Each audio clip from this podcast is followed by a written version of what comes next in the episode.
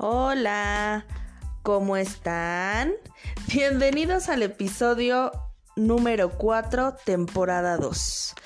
Oigan, qué gusto, qué gusto estar grabando otro episodio, qué gusto que lo estén escuchando, qué gusto que en las, en las estadísticas me pueda aparecer que van subiendo el número de reproducciones.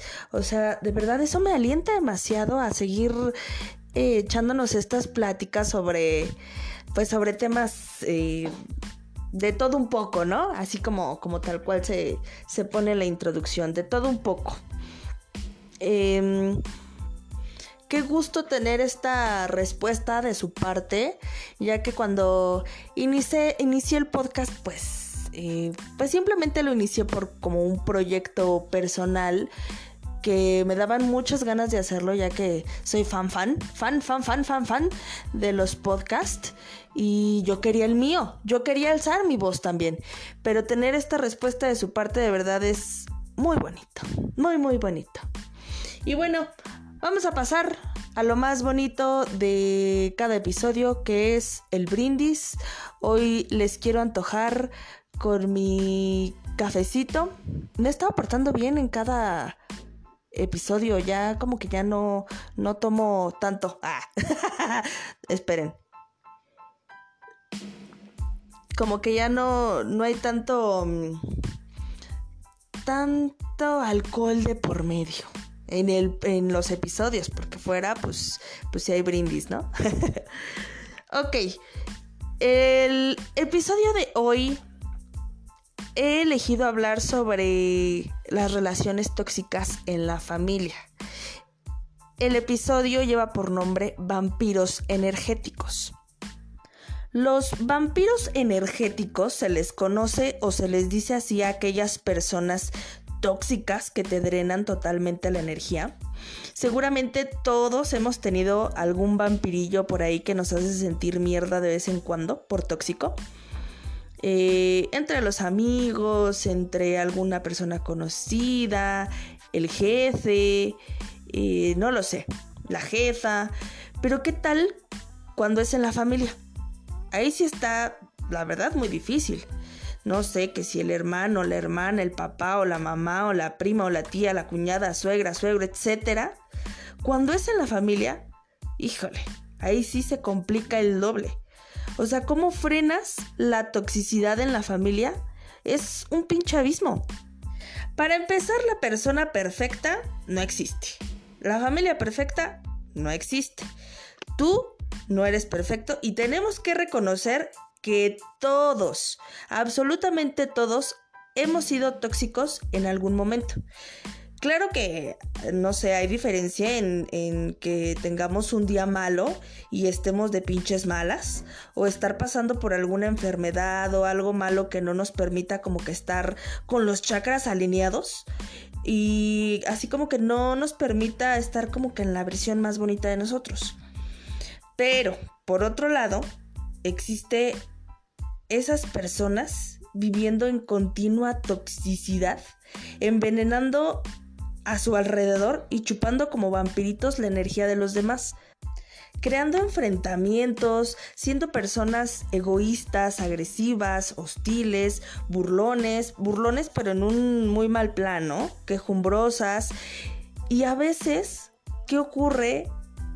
con este tipo de, comportamiento, pues que nos sentimos un poco atrapados, porque la familia son las personas no elegidas con las que convivimos, porque a la familia no se le elige, eliges a los amigos, al novio, pero a la familia no.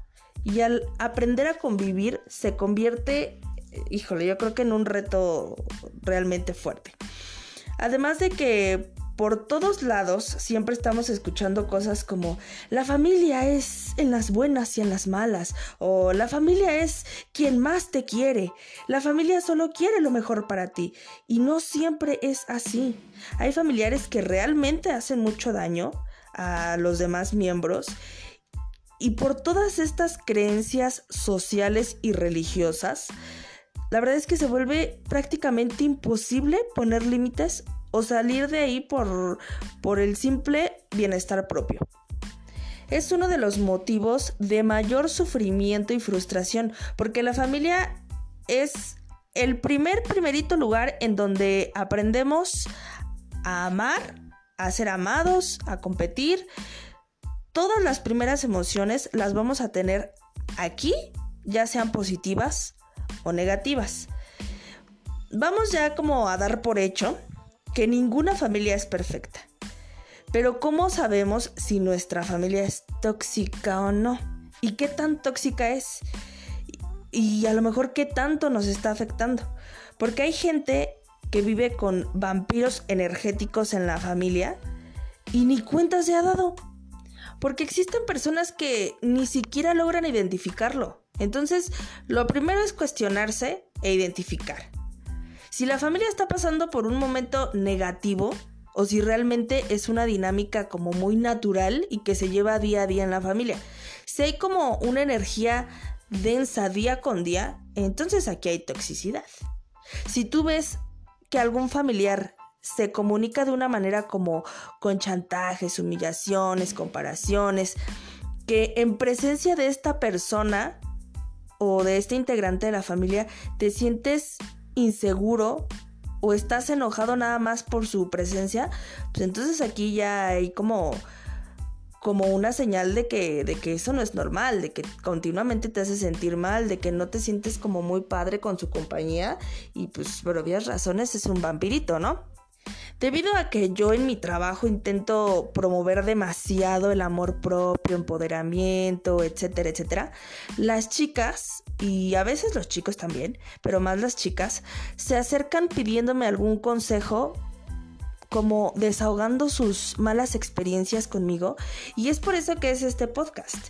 Y me ha tocado ver cada cosa como hasta que existen mamás que le tienen envidia o celos a sus propias hijas. Ustedes díganme, ¿eso es o no es pinche tóxico? Ahí entonces debes aguantarte porque la familia es primero o qué chingados. Y lo que pasa cuando alguien envidia, además del, del malestar que uno siente cuando está sintiendo envidia, envidia y hasta odio, también se intenta destruir a la otra persona a la que le tienes este, esta mala emoción, esta envidia. Y a veces es de manera inconsciente en la que los familiares actúan destruyendo y peor aún, de manera consciente y con malicia. Estas cosas pasan cuando uno ignora los problemas y se van haciendo como la horita de nieve. Hay mamás y papás que no quieren a sus hijos e hijos que no quieren a papá y a mamá. O sea, existen miles de formas de ser para crear un ambiente tóxico en casa. A lo mejor tu papá es un ogro horrible del que no se puede decir nada ni hacer nada porque ya está encabronado y ya te dijo una de cosas que te hicieron sentir mierda. O tal vez de una forma más pasiva, pero aún así siendo tóxica Has vivido confundido entre elegir una cosa y otra porque tienes una mamá que se la vive de chantajes, llorando, haciéndose la víctima, siendo manipuladora. O no sé, a lo mejor tienes un hermano que es un desastre total o tiene algún tipo de adicción y siempre hay que estar viendo por él. O los papás que se creen con el derecho de que Tú me tienes que venerar porque yo te traje al mundo y me debes la vida porque yo te... Ay, perdón, es que uno se, se, se proyecta. Porque yo te parí. O hasta los papás que idealizaron tanto al hijo que hay una exigencia de perfeccionismo para el hijo desde que está chiquitito, desde que está chiquitito hasta que es adulto. Y esto a veces causa en los hijos que de tanto apretar se ahogan y llevan al resentimiento, al rencor, al miedo, la inseguridad y hasta la destrucción de la autoestima. Esto pasa en los entornos de violencia y falta de respeto donde no hay compromiso y que se aplica un tipo de autoridad que como que hasta da miedo. Quiero platicarles de una manera muy breve para poner como ejemplo el tipo de relaciones tóxicas en familia, pero toxicidades fuertes. O sea, ya saben, existen toxicidades bajas o muy leves, hasta otras que pueden ser realmente muy fuertes y delicadas. Ok, resulta que está una chica que me, está, me platicó en, en algún momento sobre que cuando ella iba en la secu, su padrastro la sacó a golpes del salón de clases porque según se había robado no sé qué cosa. La saca del salón de clases y en medio del patio le empieza a pegar enfrente de todos, exhibiéndola enfrente de todos sus compañeros y toda la onda, y su mamá viendo cómo le pegan, sin hacer ni decir nada, porque la mamá siempre creyó que la chica se podría robar a su marido por, pues ya sea por más bonita, por más joven, o sea, aquí hay un tipo de envidia, ¿están de acuerdo? Les estoy dando un ejemplo de un ambiente familiar muy tóxico, de injusticia, donde la protección de mamá no existe y donde continuamente fracturan su autoestima de la chica y que repercute hoy día en su vida adulta. Siempre va a repercutir todo bueno o mal trato en la vida adulta de los niños o jóvenes. Muchas veces es sin querer, que es a lo que me refiero con integrantes de la familia que actúan de manera tóxica, pero inconscientemente. Por ejemplo, cuando los padres someten a los hijos a cierto tipo de comparaciones y creen que para motivar a los niños es comparando con el primo, con el hermano, el amigo, o sea, es un grave error. Eso daña profundamente la autoestima. Es así como, mira a tu hermano, qué buenas calificaciones. Y tú no te aplicas. Eso no lleva a ningún lado. A ninguno bueno, por lo menos. Lleva al resentimiento, al rencor y hasta distanciamiento emocional. Para motivar es mucho mejor si se centran en la fortaleza de los niños, no se olviden que todos en este planeta nos gusta ser escuchados y queridos. Y si solo hay comparaciones o solo se centran en lo que hace mal, pues así no se pinches puede. Da igual la edad, pudiste ser de, del tipo de niño en que tus papás te comparaban con Pedrito para incentivarte, y hago incentivarte entre comillas, y hoy de adulto te siguen comparando y eso es toxicidad para ti. Eso no te hace bien a ti ni te ayuda con tu mejor versión y lo tienes que detener. Muy tu familia y todo lo que quieras, pero se tiene que detener.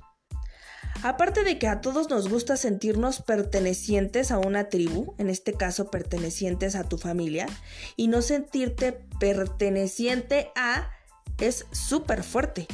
Y cortar eso que te lastima con tus familiares no es de ojetes. Porque si tú cortas, lo primero que la familia tóxica te va a decir es, es un ojete, ya no nos quiere, es un malagradecido.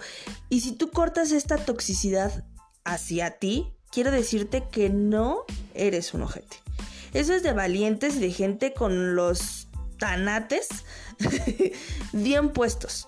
La familia no debe hundirte, no debe cortarte eh, las alas, no debe quitarte autoestima, no debe desmotivarte, no tiene por qué quitarte inspiración, no quita paz, bla, bla, bla. O sea, me puedo seguir con todo lo que una familia no debe quitar. Pero a lo que voy es que se den el pinche permiso de que cuando están en una familia que no es, que no les hace bien a su espíritu, o sea, su espíritu, pero yo quiero decir espíritu, que no les hace bien, que se sienten con el total, que se puedan sentir con el total poder de guardar distancia o cortar por lo sano. La verdad es que no hay por qué aguantarlo todo. Obviamente, todas las familias y todos pasamos por crisis y por momentos difíciles, pero es otra cosa totalmente distinta el tener actitud destructiva. Son aquellas que que por más que has intentado de todo, has intentado resolver de mil y un maneras el problema, pero siguen siendo esas personitas que te lastiman, que te roban la paz, la solución final es poner distancia. Para poder recuperar tu paz, tu serenidad y tu autoestima. Y claro que cuando decides marcar este tipo de distancia, hay todo un proceso de duelo y pérdida porque todas las personas hemos llegado al mundo con como con esta necesidad de ser amados, formar ese sentimiento de pertenencia en tu tribu, o sea, tu familia. Es importante estar unidos para estar fuertes en familia, sí, pero a veces los más cercanos son los más peligrosos. Ahora la parte importante, ¿cómo lo freno?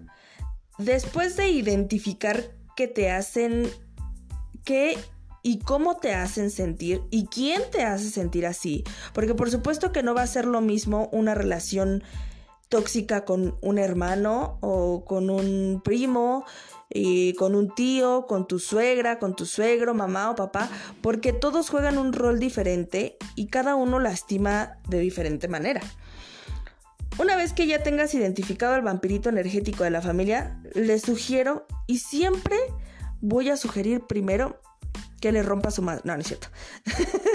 siempre voy a sugerir primero comunicar asertivamente, poner límites asertivos sin pleito. O sea, eso de romperle a su madre fue broma, por favor. Sin pleito, sin reclamo, sin más toxicidad. Eh, no, sé, oye, eh, fulanito, tu actitud me hace sentir así. Creo que, mm, que tú me quieres tanto como yo te quiero a ti. No me gusta tal cosa sin entrar en un desmadre más fuerte, porque muchas veces el tóxico intenta provocar, intenta como echarle más leña al fuego, así, o sea, que arda, que arda, manipula emocionalmente, se hace la víctima, no sé, de, de mil y un maneras. Entonces es importante que te mantengas firme y anunciar sin forma de amenaza, claro está, solo anunciando que si persiste esta actitud que te lastima, se va a poner distancia por lo sano. Y si tú te crees incapaz de comunicar tus límites, si te crees incapaz de distanciarte con el vampiro energético por lo sano, neta busca ayuda.